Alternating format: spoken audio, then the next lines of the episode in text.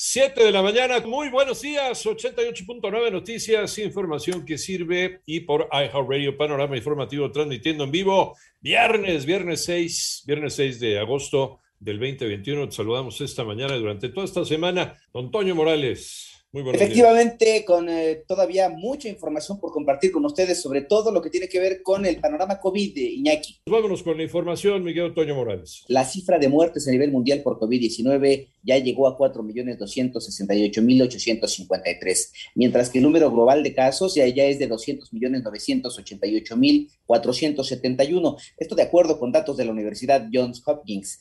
En tanto, la Organización Mundial de la Salud llamó a aplazar la tercera dosis de la vacuna anticovid como refuerzo con el fin de poner vacunas a disposición de los países que solo han inmunizado a una pequeña parte de su población. En México, los contagios por COVID continúan con un importante aumento. Mónica Barrera. La Secretaría de Salud informó que en las últimas 24 horas México registró 21.569 nuevos contagios y 618 muertes por COVID en un día, para un total de 2.922.663 casos y 243.165 decesos. El informe técnico diario reveló que en la semana epidemiológica 29 se registró un aumento de 22% en el número de casos estimados en comparación con la semana anterior, signos y síntomas 138.096 personas, por lo que se consideran casos activos que representan 4.4% del total. En México, 55% de la población adulta ha recibido al menos una dosis. En 889 Noticias, Mónica Barrera. La secretaria de Gobernación, Olga Sánchez Cordero,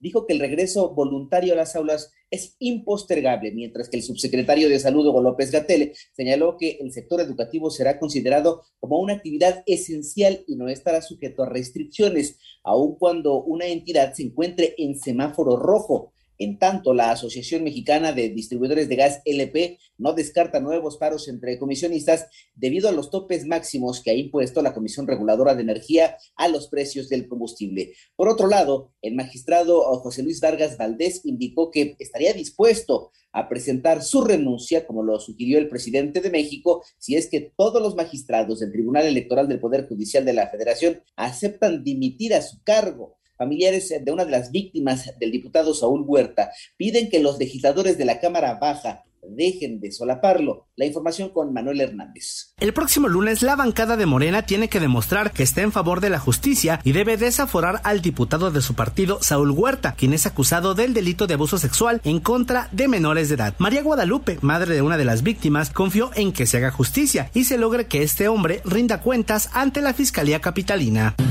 Nosotros pensamos que pues lo están solapando, pensamos que lo están tapando, pensamos que lo están ayudando, porque pues no se ha visto nada, pues esperamos esperemos que el lunes le pudieran quitar el foro para que haya justicia y lo metan a la cárcel. Mientras se realizaba esta petición en una conferencia de prensa, el diputado morenista acudió a la fiscalía para revisar las acusaciones en su contra, pero no le permitieron el acceso a la carpeta de investigación. En 88.9 Noticias, Manuel Hernández. El presidente de Estados Unidos, Joe Biden, firmó un decreto con el objetivo de hacer que la mitad de todos los vehículos nuevos vendidos en 2030 sean cero emisiones y propuso nuevas reglas para reducir la contaminación de los vehículos al 2026. Por otro lado, un enorme incendio arrasó un pueblo al norte de California, horas después de que las autoridades exhortaron a los residentes a evacuar inmediatamente sus hogares. El centro de Greenville fue asolado por eh, las llamas luego de que los fuertes vientos empujaran el incendio a esa dirección